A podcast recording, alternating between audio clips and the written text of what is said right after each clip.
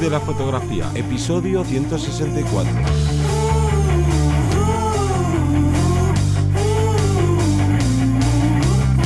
Bienvenido o bienvenida al podcast que te enseña a vivir de tu pasión, es decir, vivir de la fotografía donde semana tras semana te traemos todo lo relacionado con el mundo fotográfico como negocio, ya sea la parte de marketing, de búsqueda de clientes, de cómo tratar con estos, de cuánto cobrarles, la marca personal y bueno, un largo etcétera, pero voy a presentar que yo soy Johnny Gómez y conmigo y contigo tienes a Teseo Ruiz. Hola, buenas. El tema que vamos a tratar en este episodio no es directamente relacionado con el marketing, pero sí con nuestro trabajo, ya que sabes de sobra que te vas a pasar muchas horas delante del ordenador revelando, editando, exportando todas tus fotografías y claro, aquí surge siempre una duda.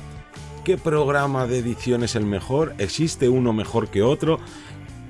los mejores son los programas de Adobe o de Capture porque son de los que más se hablan, o en cambio esos programas que no, que cada vez van teniendo más renombre, como Luminar, como yo que sé, Affinity Photo, que cada día salen nuevos, son opciones profesionales. ¿Qué, ¿Qué, pasa con todo esto? Porque aquí hay un, hay un lío que no sé por cuál decidirme, o si ya estoy ¿no? convencido con uno y trabajando muy bien con uno. No sé si me merece la pena estar, ¿no? echarle un ojo a alguno de estos otros softwares que hay en el mercado.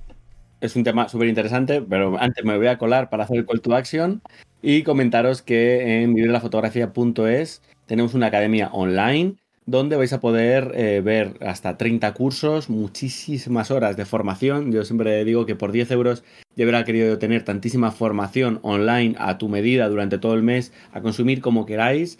Y que, bueno, 0,33 céntimos al día os, vais a poder, con este gasto, vais a poder beneficiar, como digo, de todos estos eh, cursos de marketing, de técnica, de un montón de características que estoy seguro que va a venir genial y que están tratadas por muchos profesionales y que, bueno, pues están a vuestra disposición durante casi este nuevo año que se, va, que se acerca y que estoy seguro que puede ser también una buena opción para, para plantearos como reto de, nuevo año, ¿no? Venga, pues me voy a poner a formarme y voy a intentar mejorar eh, profesionalmente. Yo creo que sería un, un, una buena, una buena meta para el próximo año. Sí, ahora que es el momento de, junto con septiembre, de ponerse metas, pues oye, empezar con tu negocio fotográfico o mejorarlo si ya lo tienes, pues oye, es una meta siempre muy bonita. Sí. Y yo creo que vamos a empezar con, el, con la parte del tema, eh, destacando sobre todo esas nuevas actualizaciones que han surgido hace unas semanas de Photoshop 23, Lightroom 11, Capture One 22. Ya vamos sumando números por todos los lados, como bien decías tú, de esos programas extras como Luminar, IA, On One, eh, incluso Affinity Photo, todos estos que nacen eh, como otras alternativas y que, bueno, pues son programas que pueden ser perfectos para unos o para otros, pero sobre todo vamos a destacar cuáles son los puntos ¿no? que tenemos que tener en cuenta para eh, que sea ese programa perfecto, ese programa en el que nos, quedamos, nos queremos quedar por lo menos un año, vamos a decirlo así, no toda la vida, porque luego los programas cambian mucho, pero digamos, venga, próximo año quiero quedarme con este programa. Voy a, voy a seguir con Adobe, voy a seguir o voy a cambiar a, a Capture, a Luminar. Entonces vamos a hablar un poco de esa usabilidad, yo creo que sería una de las claves, ¿no? De esa usabilidad de los, de los, propios programas. Claro, y de cómo se adapten a ti, porque no existe, no adelanto, no existe el programa perfecto, sino que depende de qué tipo de persona seas y de las necesidades que tengas dentro de la postproducción fotográfica, pues te vendrán bien unas cosas u otras, así que con estas claves, pues vas a poder desgranarlo. Y lo primero es que, bueno, hemos hablado quizás de los software más generalistas, pero luego hay otros softwares como puede ser Autopano, como pueden ser Topaz, o bueno, muchos que son como eh, no plugins que añaden funcionalidades a programas que ya tienes o que están externos totalmente a estos softwares, pero que te sirven para cosas muy determinadas. Y claro, aquí sí, ¿no? Como que se abren tres caminos. Estaría el software que es únicamente para revelar, Tendríamos incluso dentro de este los software que es para revelar y catalogar, cosa que para mí es fundamental si quiero ahorrar trabajo ¿no? Eh, en cada uno de los encargos fotográficos que, que voy teniendo y que por eso en la academia recuerdo que está el curso de catalogación con Lightroom porque hay programas que a lo mejor a la hora de revelar son muy buenos, pero no tienen esa parte de catalogación. Entonces ya dependerá de ti que pues necesites uno u otro. Pero claro, existen otros programas que digamos que te sirven para lo que podríamos llamar editar que no revelar, ¿no? Donde ya empezamos a inventar nuestros trocitos que han faltado, a eliminar cosas, ¿no? De, de la fotografía y aquí un ejemplo muy claro sería Photoshop ¿no? Que se puede hacer auténticas virguerías con cualquier foto con la que vayas a trabajar, pero ojo, luego tenemos programas como muy específicos, como este que he contado de Autopano, pues para hacer una, un montaje de panorámicas, que sí, que hay softwares que ya lo vienen, ¿no? Ya te vienen incluido dentro de ese programa generalista, pero a lo mejor necesitas algo muy exclusivo o lo hace esto ¿no? Este programa de Autopano lo hace de una manera mucho mejor y dices, oye, pues yo no solo me quedo con un programa, sino que necesito este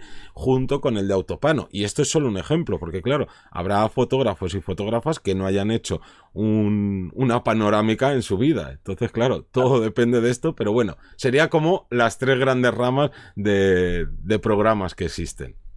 Y aún así, quieres huir de estas tres ramas y dices, yo soy fotógrafo, fotógrafa y quiero el mejor programa que a mí esto siempre me ha hecho mucha gracia y me han escrito, ya, ya, pero ¿cuál es el mejor? Déjate de palabras. ¿Cuál es el mejor para ti? Claro, ¿cuál es el mejor? Pues yo te podría decir, eh, ¿cuál es el mejor, pero cuál es el más amistoso? Yo, para mí, por ejemplo, a día de hoy, a nivel técnico, el mejor es Photoshop. A nivel técnico, pero claro, yo no te lo puedo recomendar si tú estás empezando y eres un aficionado que le apetece editar unas pocas fotos o tienes poco tiempo o tal, porque la curva de aprendizaje es muy pronunciada, es un cuchillazo. O sea, eh, es como si tú te pones a editar y claro, tienes que aprender antes tantísimas herramientas, tantas posibilidades, tanto tal, que Photoshop no es, una, no es el software perfecto, ni muchísimo menos, para, mm, yo me arriesgaría a decir, más de la mitad de los fotógrafos y fotógrafas eh, que, incluso que viven de la fotografía, porque es que tú puedes editar con Capture en lote una boda entera, que no tienes que, como decías tú, inventarte nada ni quitar a ningún invitado a ningún lado, en principio, a menos que se haga la boda rara, pero en principio no tienes que hacer nada de eso y con Capture lo puedes hacer, con Lightroom lo puedes hacer, con Affinity, Photo lo puedes hacer. Eh, resulta que mm, eh, quieres aplicar una serie de presets, de ajustes preestablecidos de forma rápida. Bueno, pues te va a venir muy bien otro programa que a lo mejor venga con muchos más de esos presets o a lo mejor necesitas trabajar en tethering de forma rápida, pues para mí sigue siendo uno más especializado como Capture. Entonces, no te puedo decir un programa perfecto porque eh, técnicamente el perfecto, repito, sería Photoshop, pero requiere tantísimas horas de previas de experimentación, de, aprendizaje, que a lo mejor te echa para atrás y a lo mejor tú no tienes ese tiempo o no lo quieres dedicar ese tiempo. Entonces, también tendemos a, y aquí ya eh, aprovecho y meto un poco de salseo, tendemos a pensar eh, que los tutoriales son mágicos, sobre todo los tutoriales especializados, ¿no? Es decir, fotomontaje, este fotomontaje o el formador o lo que sea, huye de esas de ese contenido que te vaya a prometer en dos horas o durante el vídeo vas a poder hacer lo mismo en casa. Imposible, porque esa persona tiene 120 horas de experiencia, 2000, 4000 y lo va a trabajar muchísimo más rápido de lo que lo trabajas tú. Entonces, el mismo resultado no lo va a tener, no lo vas a tener seguro. Es como si yo te digo que intentamos hacer la misma fotografía, incluso con la misma cámara, en el mismo sitio. Pues va a ser casi imposible que se consiga. Entonces, en estos casos, como digo, hay que aprender, hay que ver cuál es la curva de aprendizaje. Para mí, una curva de aprendizaje mucho más sencilla podría ser eh, Lightroom, como podía ser eh, Luminar, como podían ser que son deslizadores súper sencillos, son relativamente pocos y modulares. Vas módulo a módulo y vas viendo lo que te interesa, lo que no, y lo que no lo eliminas de ese módulo para que no se vea. Pero aún así, si quieres tener esa visión de futuro y quieres seguir aprendiendo y quieres estar más horas, pues a lo mejor te metes en Capture o a lo mejor haces un combo de Photoshop más otro. Entonces, como digo, aquí son, mm, dependerá un poco de la curva y de la usabilidad que tú le quieras dar. Total. Y ahora pasamos al siguiente punto en el que realmente, sin duda, será el punto más personal porque ya puedes estar utilizando el que tú creas que es el mejor software, ¿no? Porque has ido probando y tal, pero ¿cuántas horas estás trabajando con ese software. Porque a lo mejor otro que sea más sencillito y que no te dé tantas opciones, te aligera la postproducción. Y claro, el tiempo es dinero. Y si tú, pues, ¿no? Poniendo el ejemplo práctico de Photoshop, no, es que yo soy, he estado practicando, me he visto cursos o he estado en cursos presenciales de Photoshop y vamos, de una foto hago auténticas maravillas. Vale, genial. ¿Qué cliente está dispuesto a pagarte tus ocho horas que te has pasado con una foto o me da igual, o tres horas o una hora que te pasas por cada foto? Si tú tienes clientes que están dispuestos a pagar todo ese ¿no? Ese tiempo extra que estás tú trabajando, genial. Pero como no suele ser el caso, una de las claves sin duda es con qué programa estás tú más cómodo a la hora de trabajar rápido. Porque aquí muchas veces se desechan programas, pues, ¿no? De estos más recién llegados, ¿no? Quitando Photoshop, Lightroom y Capture One, ¿no? Como los demás es de, bueno, esto es para aficionados. Oye, pues a lo mejor para tu tipo de revelado, para lo que tú haces en la postproducción, te valen y puede que te resulten más cómodos o más ágiles para hacer todo ese trabajo en menos tiempo. Y si puedes ahorrar media horita en cada trabajo, oye, al final del año son muchas horas que estás cobrando y que no estás ahí delante del ordenador. O sea que esto hay que tenerlo en cuenta. Y hablando de rentabilizar esas horas, vamos a hablar también de rentabilizar los costes, el coste de software. Aquí, alguno de los que nos estáis escuchando, alguna, estaréis con el parche en el ojo, como digo yo, y con el loro por ser piratillas, pero para los que estéis pagando por ese software también es importante, porque em, puede haber ofertas, puede haber tal, pero a lo mejor es que resulta que yo quiero tener Photoshop por un lado y quiero tener Capture One para no sé qué y la aplicación de no sé qué, y a lo mejor nos estamos gastando pues o al mes mm, 60 euros como vale todo el pack de Adobe o estamos pagando. Entonces, ahí sí que puede ser cierto limitador si no calculamos bien las horas. Por ejemplo, yo pago mis 12 euros por Photoshop y por Lightroom, pero no tengo Premiere porque trabajo con DaVinci, porque irme a Premiere ya son 40 eh, euros. Vale, bueno, pues voy cogiendo opciones y voy viendo qué software gratuito puedo utilizar para unas cosas, qué software puedo hacer por otro lado y utilizo eso. Eh, mm, pero luego resulta que no, es que yo quiero hacer un solo pago, ¿no? Lo de pagar al mes me resulta un lío tal, pues mira, a lo mejor me voy a Capture, que hago un pago directo de 200 y pico euros y ya tengo Capture de todo el año. Eso sí, cuidado, porque cuando van a actualizar el siguiente año con Capture chorrocientos, como digo yo, van sacando cada vez más números que, entonces, en este caso, pues a lo mejor dicen, te hago un descuento de un 40%, de un 60%, pero todos los años tienes que pagar y si tú te pones a dividir, pues a lo mejor estás pagando esos, en vez de 12 estás pagando 20 euros o 15 euros eh, al mes, ¿no? Entonces, cuidado con eso, valoremos también ese gasto, que para un profesional en principio no debería ser eh, un gasto muy exagerado, pero sí que es cierto que si vamos sumando filtros, o sea, perdón, eh, filtros, aplicaciones extra como, como el Topaz para la nitidez, como el de Noise Ninja para el ruido, como no sé qué, al final nos podemos juntar fácilmente con un gasto de 60, 100 euros al mes de, de alquiler de los programas. Entonces también en este caso hay que tenerlo en cuenta. Claro, porque dirás, oye, yo me puedo permitir perfectamente pagar 100 euros de software al mes, perfecto. Pero a lo mejor ese dinero lo podrías invertir mejor en otras cosas.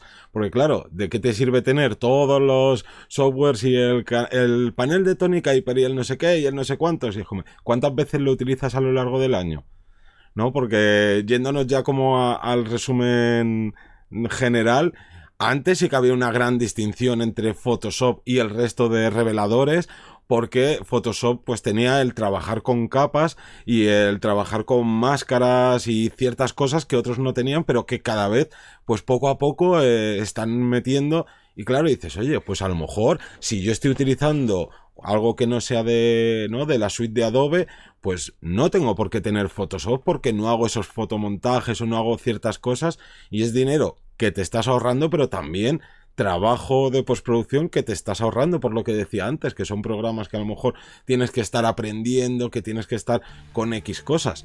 Y luego también quiero hacer eh, hincapié en lo que has comentado de, de las actualizaciones. Aquí no hay que engañarse, estamos viviendo en una época genial porque cuanta mayor competencia haya con todos estos softwares, pues más tienen que mejorar cada uno y ahí quien salimos ganando somos el, consumidor. Pero hay que tener en cuenta que más o menos yo creo que cada dos años es cuando meten una actualización buena en el mejor de los casos. Porque llega una actualización, Buah, esto, esto y lo otro.